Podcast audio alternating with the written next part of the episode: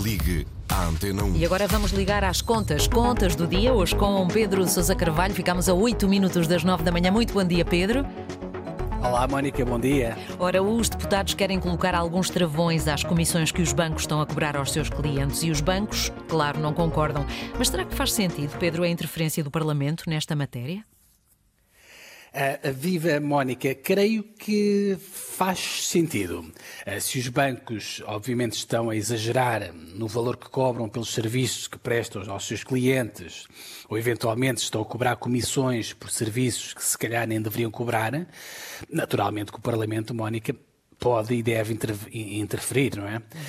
A Assembleia da República, aliás, avançou com uma primeira vaga de medidas para travar comissões abusivas em 2020 e agora, eh, na passada sexta-feira, os deputados aprovaram uma nova vaga de propostas do PAN e do Partido Socialista eh, para serem discutidas na, na, na especialidade. Bom, os bancos, Mónica, como estavas a dizer e muito bem, e como seria de prever, estão naturalmente contra este novo travão às comissões e, e usam basicamente dois argumentos. Primeiro, argumentam que estão a, a prestar um, um, serviço ao cliente claro. e que esse serviço deve ser pago e que cada banco deve ser livre de cobrar o preço que vai entender. Depois usam aqui o, o, argumento da concorrência, ou seja, argumentam que ao colocar um travão às comissões, eh, os deputados estão a colocar a banca portuguesa em desvantagem face à banca estrangeira. Sim. Bom, eu não concordo muito com estes argumentos, mas tenho que reconhecer que os bancos, é nesta, nesta disputa, até têm um aliado de peso. Eu recordo que em 2020, quando o Parlamento travou pela primeira vez a cobrança de várias comissões, comissões abusivas, na altura, Mónica, a, a Provedoria da Justiça saiu em defesa dos bancos, dizendo basicamente que a banca poderia cobrar as comissões que bem entendesse, desde que essas comissões estivessem claras nos pressários dos bancos. Sim. Bom, felizmente eh, que os deputados não tiveram esse entendimento e mudaram a lei em 2020 e preparam-se agora novamente para voltar a mudá-la.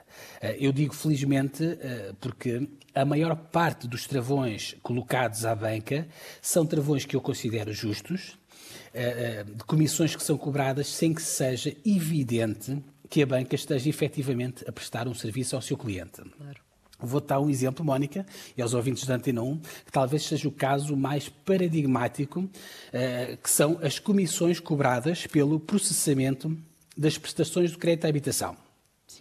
O que é que é isto? Esta comissão é um valor que o banco cobra, nos cobra todos os meses ao cliente, sempre que o cliente lhe paga a prestação da casa. Ou seja, Uh, estás, a, estás, a sorrir e com, com, razão, porque isto apetece, apetece rir, não é? Uh, não tem piada nenhuma, mas apetece. Ou seja, o cliente, além de pagar, não é, Mónica, o, ao banco a prestação da casa, ainda tem de lhe pagar o serviço de lhe cobrar essa prestação.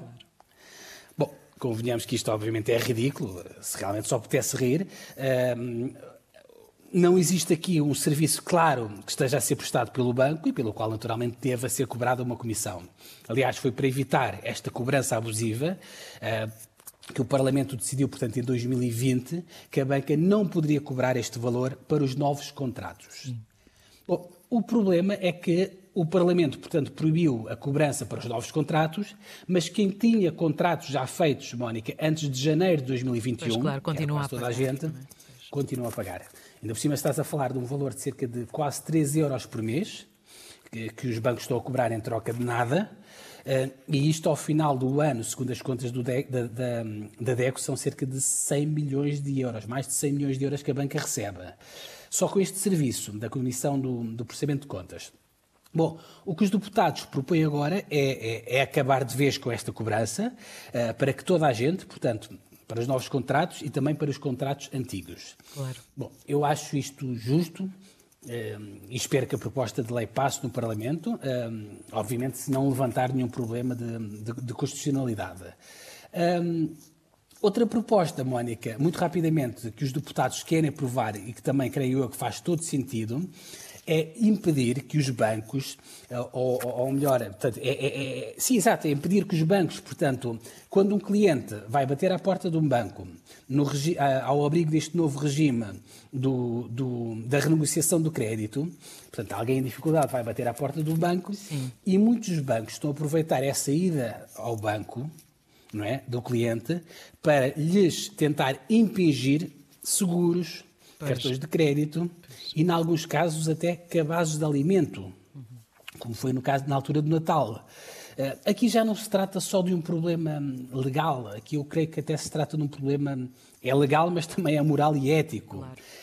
Até um cliente em dificuldades. Com é? certeza. É?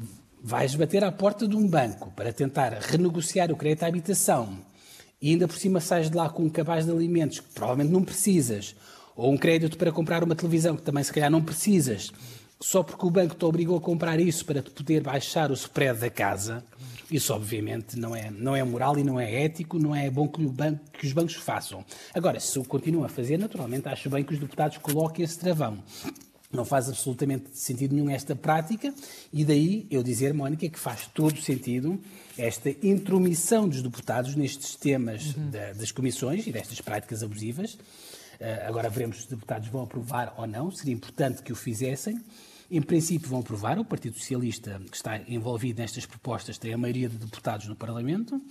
E, e, quando isto acontecer, Mónica, cá estaremos para, para dar conta disso ao, aos ouvintes da Antena 1. Muito bem, voltaremos então a esse assunto. Pedro Sousa Carvalho e as contas do dia. Obrigada, Pedro, e até amanhã. Até amanhã.